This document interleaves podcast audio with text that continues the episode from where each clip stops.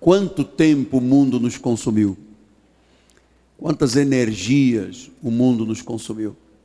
Quantos anos de vida, saúde gastamos lá fora? Mas graças a Deus que o Senhor restitui os anos consumidos pelo gafanhoto.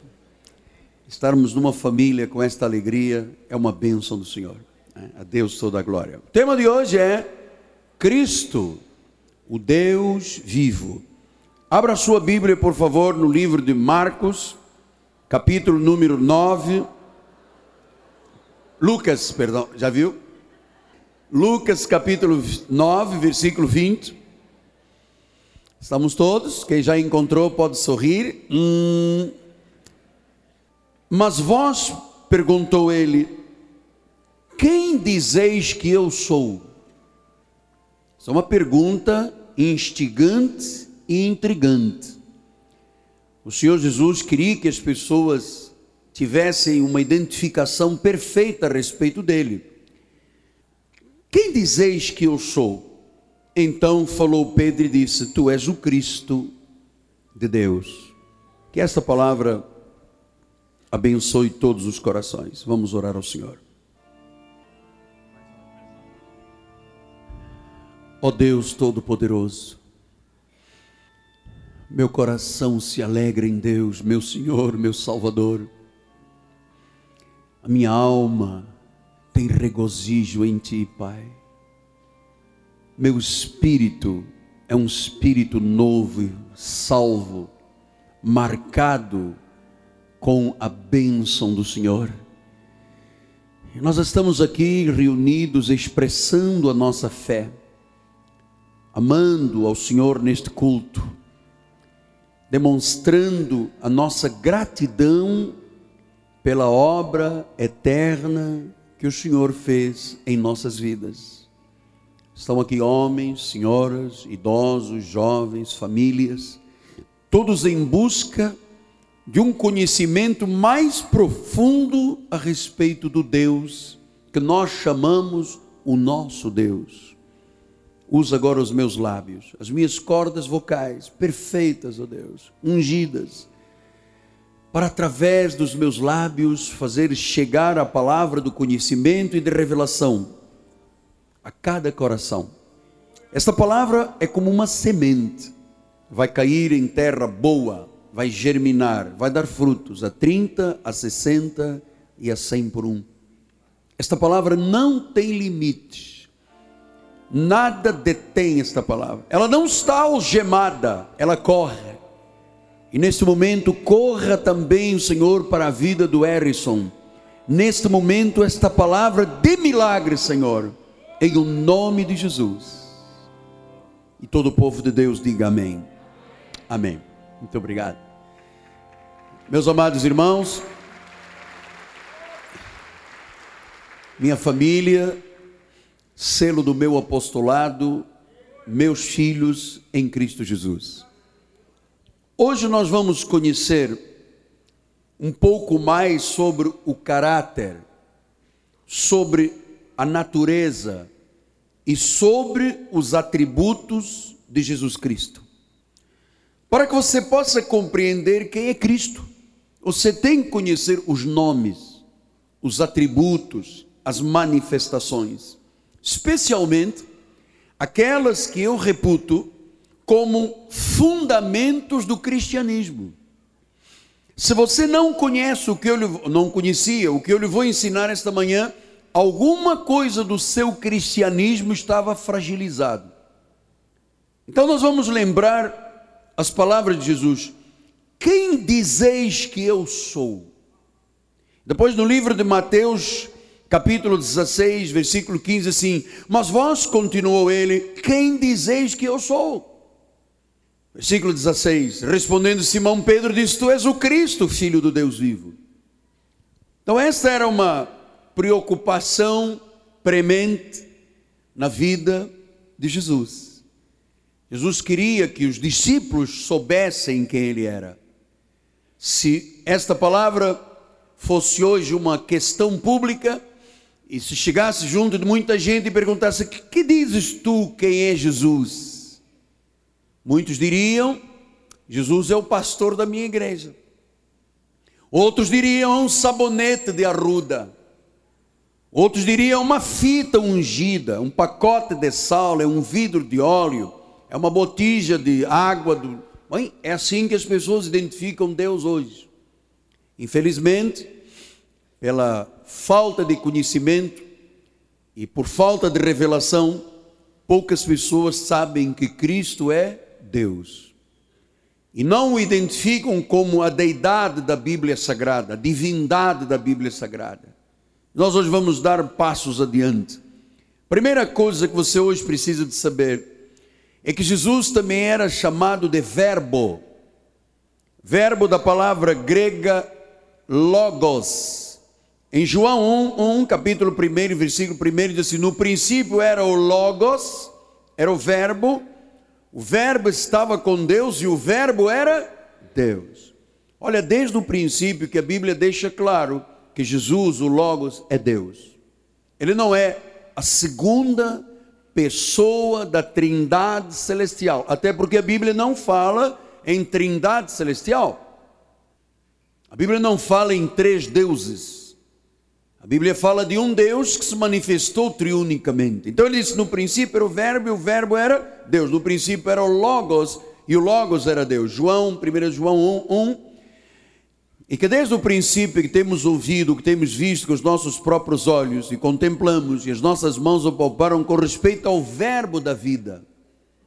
Então, esses nomes, Verbo, Verbo da vida, são nomes pelos quais Jesus se identifica e se revela. Existem mais de 700 nomes, tenho dito aqui desde o início da primeira mensagem, e esta é a décima mensagem.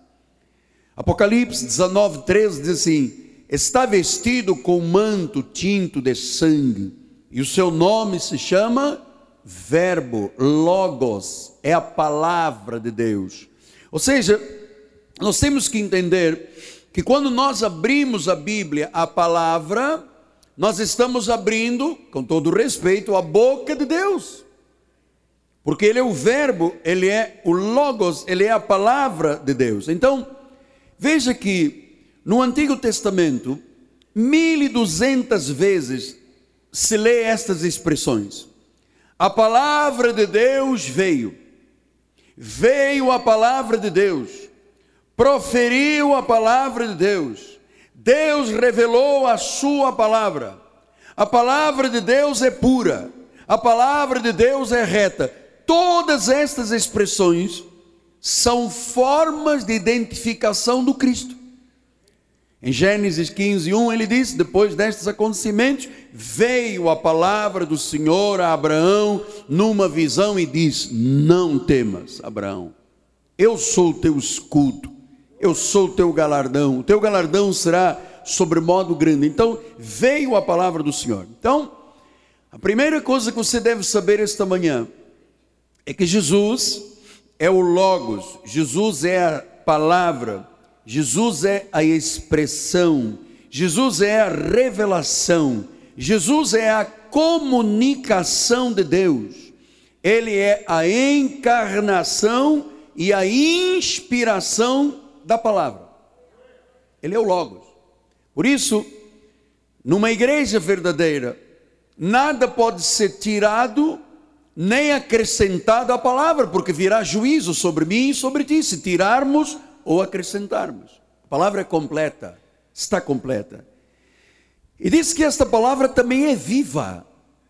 Diz em Hebreus 4,12, porque a palavra de Deus, o Logos de Deus, o Jesus, né? A palavra é Jesus. O Logos de Deus é viva, é eficaz. Significa que quando se abre uma Bíblia, não está se abrindo um missal. Não é um livro de missa que se abre e se lê. Esta palavra é viva, esta palavra é eficaz, ela é eficiente. Por quê? Porque ela é a essência da divindade de Cristo. Se eu não conheço a palavra, eu não conheço a essência do que é vivo. Qualquer outra palavra, de qualquer Deus desta terra, de qualquer profeta, não é palavra viva. O que Buda disse foi importante, mas não é palavra viva. O que Mohammed disse é importante, mas não é palavra viva. O que Gandhi, Confúcio e os demais deuses disseram não é palavra viva, não é eficaz, é palavra de um profeta. A única palavra que tem vida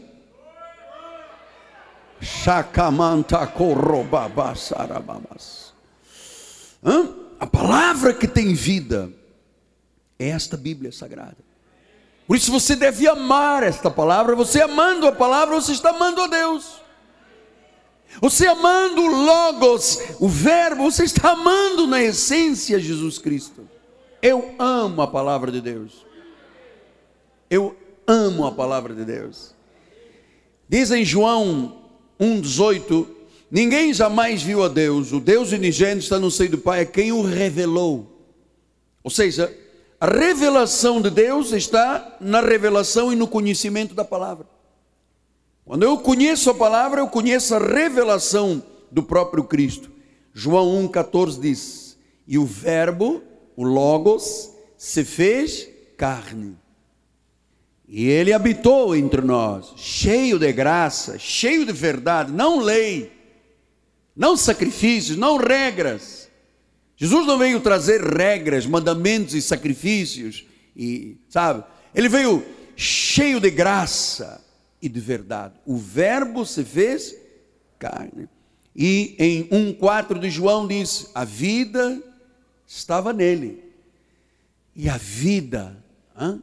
A vida, outro nome pelo qual Jesus se identifica, vida. A vida estava nele e a vida era a luz dos homens. Outro nome, luz dos homens.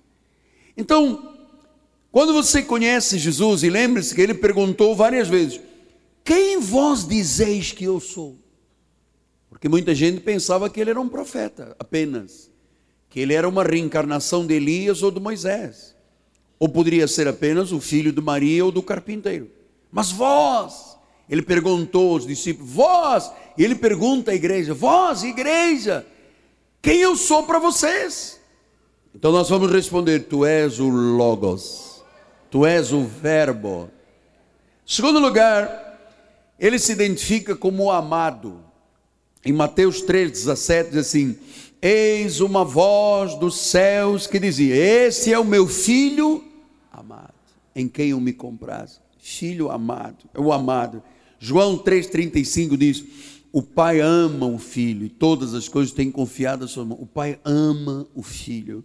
João 5,20: O pai ama o filho e lhe mostra tudo o que faz, maiores obras, e esta lhe mostrará para que vos maravilheis. As obras de Jesus não são para trazer glória humana ou soberba, são para trazer maravilha ao povo que maravilha, o irmão prosperou. Que maravilha, a irmã foi curada de um tumor. Que maravilha, o irmão foi curado de um câncer. Para que vos maravilheis.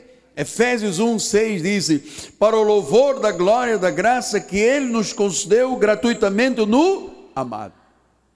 Então, quem vós dizeis que eu sou? A igreja responde: O Verbo. A igreja responde: O amado. Então, Jesus foi a forma de revelar o amor de Deus. Tanto é verdade que em João 3,16 diz que Deus amou o mundo de tal maneira que deu o seu Filho unigênito. Então, esta dádiva de Deus foi uma prova do amor, do amado. Então, nós somos a prova do amor de Deus.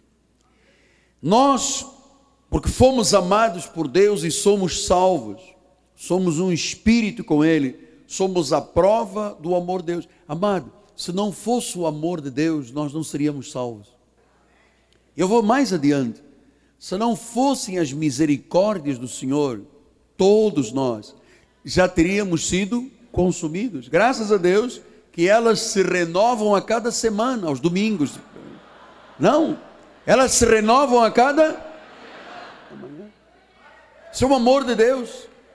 Amado, você deve pensar no amor, no amado. Então, você sabe, a igreja de Jesus não pensa no amado. A maioria dos altares divulga um juiz duro, sempre pronto a castigar, sem misericórdia alguma, quando a Bíblia diz que ele é o amado. Quem vós dizeis que eu sou? O Verbo, o amado. Terceiro lugar, a imagem de Deus. 2 Coríntios 4, 4 assim, nos quais o Deus deste século cegou entendimentos incrédulos para que não lhe resplandeça a luz do Evangelho da glória de Cristo, o qual é a imagem de Deus. Outro nome pelo qual Jesus é conhecido. Então, se a Bíblia diz que Jesus é a imagem de Deus, significa que Jesus é a essência de Deus. É a absoluta expressão de quem é Deus. Colossenses 1,15 diz isso. Este é a imagem do Deus invisível. Ele é o primogênito toda a criação. Olha, vários nomes pelos quais Jesus se identifica: imagem do Deus invisível, primogênito da criação. Então, ele é a imagem do Deus invisível. Hebreus 1,3 diz assim: Ele que é o resplendor da glória e é a expressão exata do seu ser. Então, quando você quiser saber qual é a expressão exata do Deus da Bíblia, quem nós chamamos do nosso Senhor, o nosso Salvador, conheça Jesus. Jesus é a expressão exata. Então, o que, é que nós temos que acrescentar agora? Sem dúvida alguma, Cristo é Deus. Cristo é a substância de Deus. Cristo é a expressão exata. E naturalmente que ele tem atributos nesta expressão da essência de Deus, como por exemplo, santidade, ele é santo. Lucas 1,35 diz assim: Respondeu-lhe o anjo: Descerá sobre ti o Espírito Santo, e o poder do Altíssimo te envolverá com a sua sombra, por isso também o ente santo que há de nascer será chamado Filho de Deus. Quer dizer que Jesus é o único ente santo, nele não há pecado passou por todas as tentações como nós, mas sem pecado. Foi tentado em todas as coisas, mas sem pecado, porque ele era santo. Lucas 4:30 diz assim: Atos, perdão, Atos 4:30. Enquanto estendes a mão para fazer curas, sinais e prodígios por intermédio do nome do teu santo servo Jesus. Santo servo. 2:27 de Atos diz: Porque não deixarás a minha alma na morte, nem permitirás que o teu santo veja corrupção. Apocalipse 4:8 fala do santo de Deus. Diz assim: os quatro seres viventes, tendo cada um deles respectivamente seis asas, cheios de olhos ao redor e por dentro, não tendo descanso nem de dia nem de noite, proclamando: Santo, Santo, Santo é o Senhor Deus, o Todo-Poderoso, aquele que era, que é e que há de vir. Diga: Santo, Santo, Santo é o Senhor Deus, o Todo-Poderoso, aquele que era, que é e que há de vir. A Ele toda a glória. Diga a Ele toda a glória. Vamos dar um aplauso. Mas Ele é justo também. No livro de 1 João 2,1 diz: Filhinhos meus, estas coisas vos escrevo para que não pequeis. Se todavia alguém pecar, nós temos um advogado junto ao Pai, Jesus Cristo, o justo. Meu amado, Jesus é justo. Ele não faz a sessão de pessoas. Ele não gosta mais de mim do que de você. Ele é justo. Se eu sou dedicado, se eu sou fiel, ele me retribui na justiça dele. Se eu sou infiel, ele permanece fiel e a justiça tem que ser feita. Se eu deliberadamente pecar, a Bíblia diz que ele vem com a sua justiça e disciplina, corrige e açoita. Mas ele não deixa de amar, porque ele é amor. Mas ele é santo, mas ele é justo. Salmo 11, 7 disse: Porque o Senhor é justo, ele ama a brincadeira e a gozação na obra de Deus. Ele agora que os crentes não liguem nada, que o samba, o futebol, é verdade. O Senhor é justo. Ele ama a justiça. E os retos vão contemplar a sua face. E não é contemplar a face de Deus só na eternidade. É agora, é aqui. Na hora em que você tem uma doença e vê Deus curar, você viu a face de Deus. Na hora que você tem um problema financeiro e Deus te supre e te honra, você viu a face de Deus. Na hora que você está num tumulto qualquer e um anjo te libera e te permite que você não seja atingido por algo deste mundo, você viu a face de Deus. Ele é justo. Isaías 53, 11 disse: E ele verá o fruto do penoso trabalho da sua alma e ficará satisfeito, o meu servo, o justo. Interessante. Ele é santo, ele é justo. 2 Timóteo 4,8 disse: Já agora a coroa da justiça me está guardada, o qual o Senhor, reto juiz, me dará naquele dia. E não somente a mim, mas todos quantos amam a sua vida. Ele é o reto juiz. Deus não julga com desequilíbrio. Ele não aceita corrupção. Ele é um justo juiz. Nele não há sombra, nele não há variação. Ele é justo. Aí, muito importante você saber que você está lidando com Deus justo. Porque às vezes vem a nosso pensamento dizendo, poxa, mas senhora não falta um culto, meu Deus, eu batalho, Pô, aquele irmão não faz nada. Ele é justo. Ele sabe como é que um justo juiz justifica uma pessoa. Olha quantos milhares de crentes estão aí na pindaíba, quebrados. Olha a irmã que contou esta manhã, amado.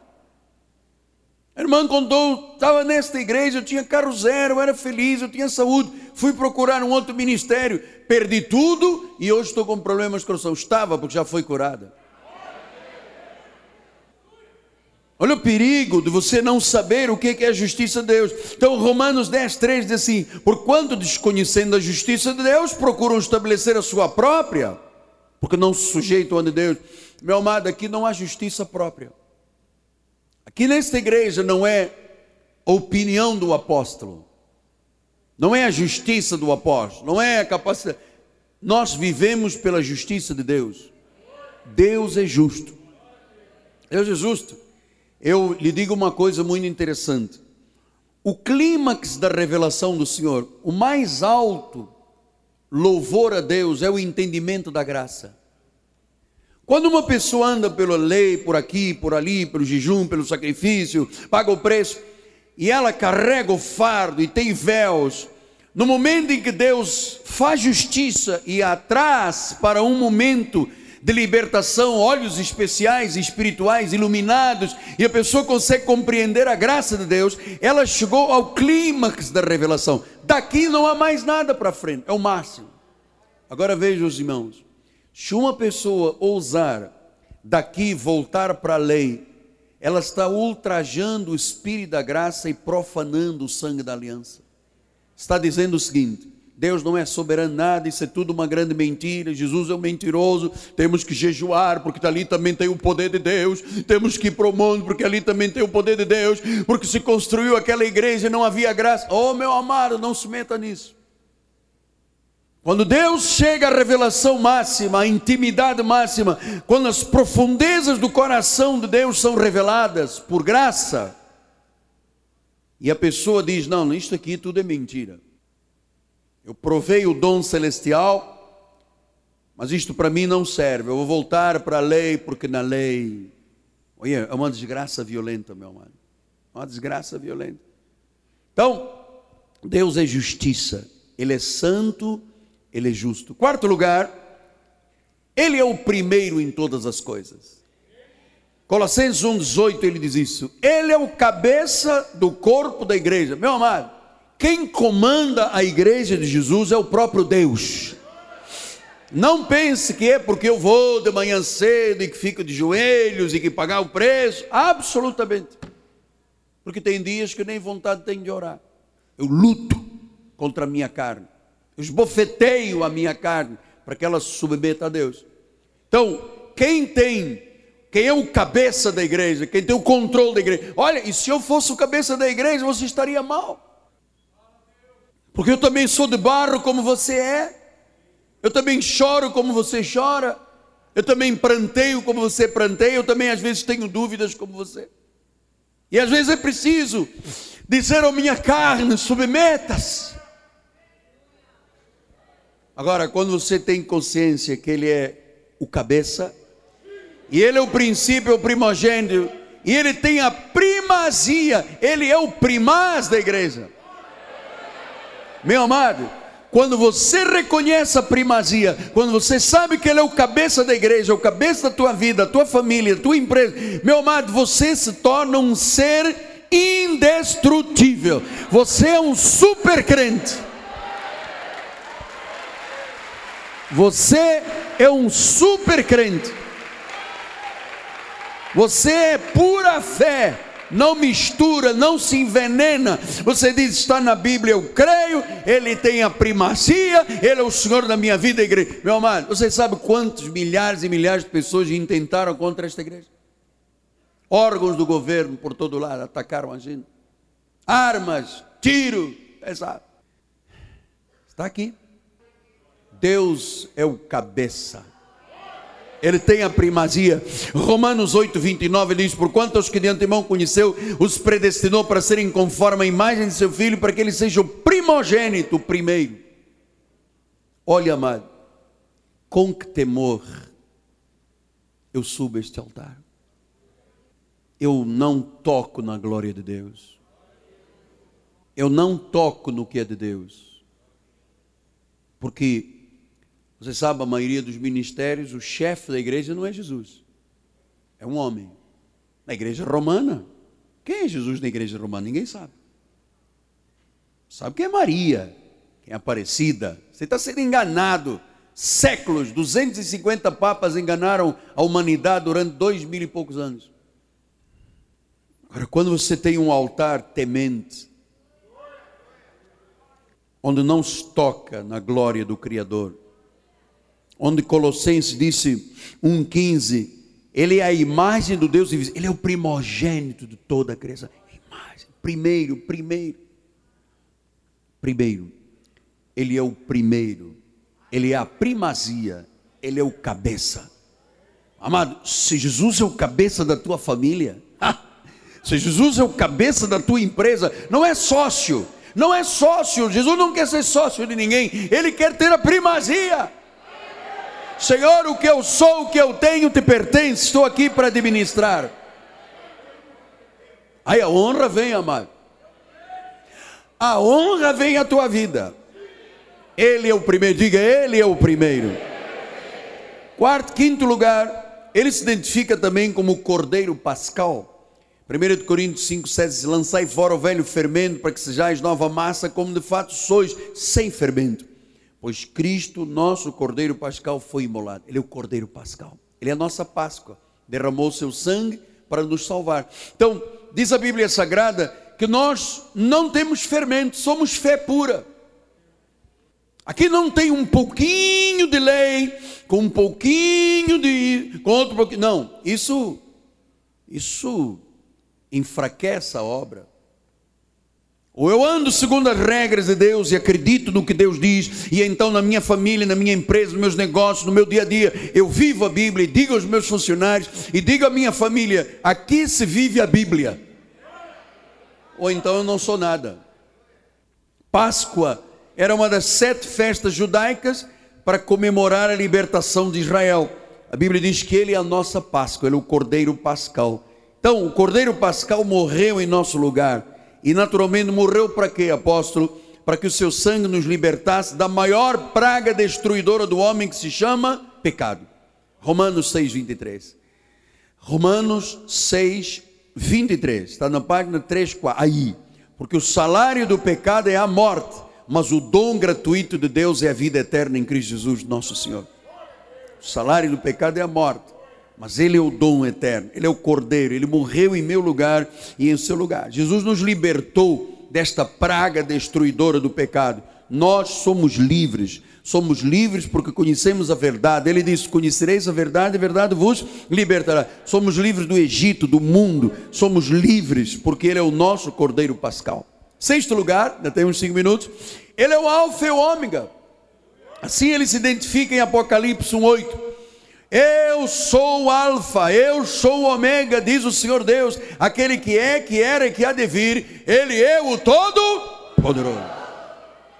Ele é o Alfa e o Ômega. Você sabe esta palavra Alfa, esta letra Alfa é a primeira letra do Evangelho do alfabeto grego e Ômega é a última letra. É como se Jesus estivesse dizendo: entre a primeira e a última, em todas as letras eu sou. Então, é como dizer de A a Z de A a Z. Tudo que você imagina de Deus, de A a Z, de Alfa a Ômega, é Jesus. Colossenses 3, 11. no qual não pode haver grego nem judeu, circuncisão, incircuncisão, bárbaro, cita, escreve. Porém, Cristo é tudo, é de A a Z, é tudo. É de alfa a ômega. É de alfa. Ele é Cristo, é tudo em todos. Significa, amados, que ele é inesgotável, ele é inexaurível, ele é o Deus Todo-Poderoso. Então, a pergunta agora é: o que, que significa Jesus para você? Porque para muita gente ele é apenas uma experiência. Aí fui numa igreja, senti um arrepio, chorei, vomitei, voltei para cá. Não. Para outros é apenas, ah, eu conheço porque ele supriu uma necessidade. Ele me respondeu a uma oração. Ele me deu uma vitória quando tudo dizia não. Mas ter apenas Jesus como experiência é muito pouco. Diz em Colossenses 3,3: Morreis e a vossa vida está oculta juntamente com Cristo em Deus. Depois diz o versículo 4: Quando Cristo, que é a nossa vida, se manifestar, então vós sereis manifestos Ele em glória. Quando Cristo, Ele é a nossa vida, não é uma experiência, é a vida, é o resto da vida na carne e para a eternidade. Filipenses 1, 21 diz: Porque para mim o viver, o significado da vida, a razão da vida é Cristo. E o morrer é lucro, porque morrer para o evangélico é promoção para a glória de Deus. O viver é Cristo. Diga, o viver para mim é, é o viver, não é uma experiência dominical. É o viver sete dias por semana, doze meses por ano, é o viver. Por isso é que Paulo diz em Gálatas 2,20: Já não sou eu quem vive, diga você também, também não eu que vivo, é Cristo que vive em mim. Então, antes vivíamos para o mundo, para a carne, mas Ele nos amou, Ele nos predestinou, Ele nos fez ouvir a Sua voz, Ele nos fez olhar para cima. De onde vem o socorro, Ele iluminou a nossa vida e agora Cristo vive em nós. Eu queria terminar agora, desculpa, hoje tivemos um dia de festa e profético. É, eu queria lhe falar dois minutos sobre Maria e Marta. É bom você entender isto em Lucas 10, 38 a 42, assim. Indo eles de caminho, entrou Jesus de um povoado. Certa mulher chamada Marta hospedou na sua casa. Tinha ele uma irmã chamada Maria, tinha ela uma irmã chamada Maria, e esta quedava-se assentada aos pés do Senhor a ouvir-lhe os ensinamentos. Marta não. Marta agitava-se de um lado para o outro, estava ocupada com muitos serviços. Então se aproximou de Jesus e disse: Senhor, não te importas que a minha irmã tenha deixado que eu fique a servir sozinha? Ordena-lhe, pois, que venha ajudar-me. Versículo 41. Respondeu-lhe o Senhor: Marta, Marta, tu andas inquieta, tu te preocupas com muitas coisas, Marta. Entretanto, Marta, pouca coisa é necessária, ou mesmo uma só coisa. Maria escolheu a boa parte, e esta não lhe será tirada.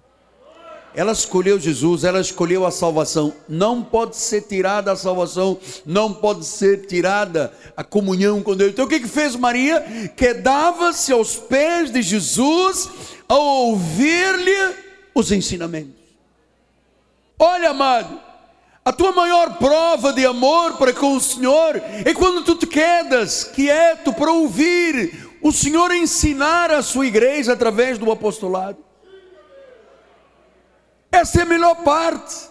Olha que já tivemos partes gostosas hoje aqui no culto. Já vimos, ouvimos profecia, já cantamos, já louvamos, já dançamos, já tivemos comunhão, já servimos a Deus. Mas a melhor parte, que nunca te será tirado, é aquilo que você ouve e retém do Cristo Jesus, o Senhor. Maria escolheu a melhor parte.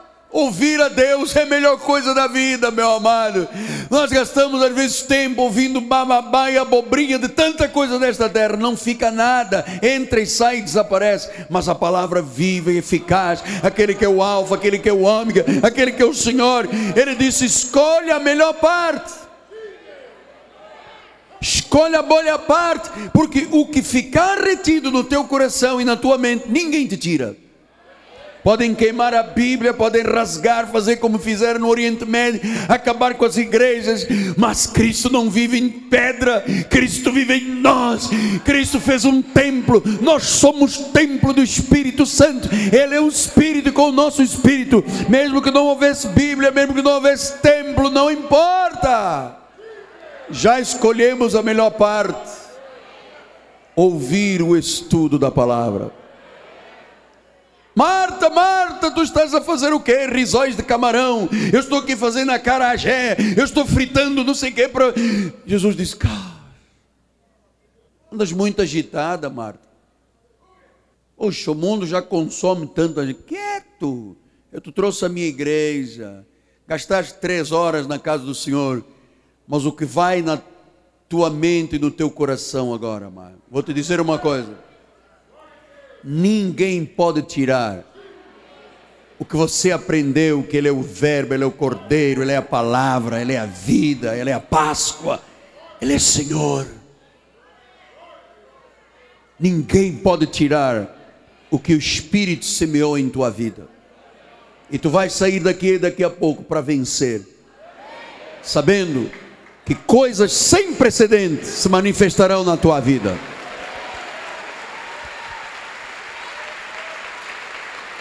Ao seu nome. Curva sua cabeça. Deus eterno, vive e verdadeiro. Eu estou muito feliz, Pai, por ver a tua glória, Pai. Por ver a glória do Cristo em nosso meio. Por ver pessoas salvas, curadas, transformadas e pessoas que escolheram a boa parte. Estamos aqui quase 5 mil pessoas, Senhor e só uma teve que se levantar para ir embora. Uma, por causa do ônibus. E que agora o que ficou retido começa a germinar e a trazer frutos para a glória do Senhor. E o povo de Deus diga amém. Vamos todos ficar de pé. A bispa vai dar a bênção final. E você que está na internet, continue com a bispa Ana e o bispo Sérgio. E vamos terminar dizendo, poderoso Deus, bispo amada Dê a bênção final ao povo do Senhor. Levante as suas mãos para os céus. Obrigada, Senhor. Agora, Senhor, que teus anjos nos levem em paz. Senhor, nós vamos sair daqui descansando, porque nós escolhemos a melhor parte, Senhor, que é absorver a tua palavra. Os anjos do Senhor te levem, te guardem, te livrem de todos os males, porque a graça, o amor e a misericórdia de Jesus nos seguem todos os dias de nossas vidas. Vá em paz, vá feliz, descansando que Deus vai à sua frente e que a vitória é sua em nome de Jesus. Um bom dia, vá em paz, vá feliz, bom almoço com a sua família, em nome de Jesus. Aleluia.